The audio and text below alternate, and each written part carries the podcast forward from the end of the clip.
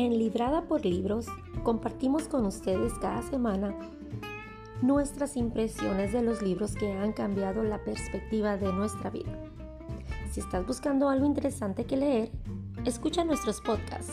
Seguro encontrarás alguno que logrará engancharte.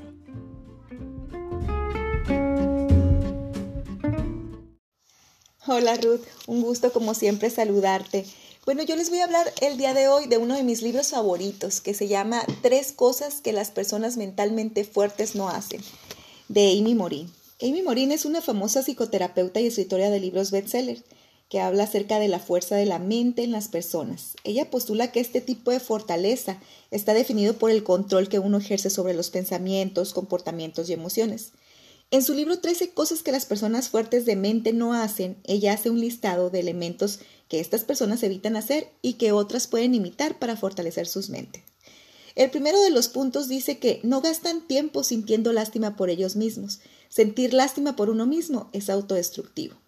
El 2 dice no ceden su poder. Las personas suelen ceder su poder cuando tienen una falta de límites físicos y emocionales. Se necesita una gran fortaleza mental para defender las ideas propias y dibujar una línea de límite cuando es necesario. El número 3 dice que no se resisten a tener miedo o tienen miedo al cambio. Existen cinco etapas del cambio, la precontemplación, la contemplación, la preparación, la acción y el mantenimiento. Ir por cada una de estas etapas es crucial para el crecimiento personal. Los cambios pueden ser aterradores, pero son necesarios. El 4 dice que no se concentran en lo que no pueden controlar. Si bien es cierto que existe un sentimiento de seguridad cuando todo está bajo control, pero pensar que siempre podremos tirar de las cuerdas para controlar todo puede ser un problema relacionado con la ansiedad. El 5 dice que no se preocupan por complacer a los demás. A veces las personas se juzgan a sí mismas por lo que digan los demás, lo que es lo contrario a fortaleza mental.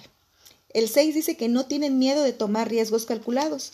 El pensamiento usualmente tiene miedo a tomar riesgos, ya sea en el ámbito físico, emocional, financiero o social. El 7 es no se hunden en el pasado. El pasado es pasado y no hay forma de cambiarlo. Quedarse en él puede ser autodestructivo, evitando que las personas disfruten del presente y planeen su futuro. El número 8 dice que no cometen los mismos errores una y otra vez. Reflexionar puede ayudar a no repetir los errores. Es importante un estudio sobre lo que salió mal y saber cómo hacerlo mejor y cómo podría hacerse la diferente la próxima vez. El número 9 dice que no se resisten por, e, no se resienten por el éxito de otras personas.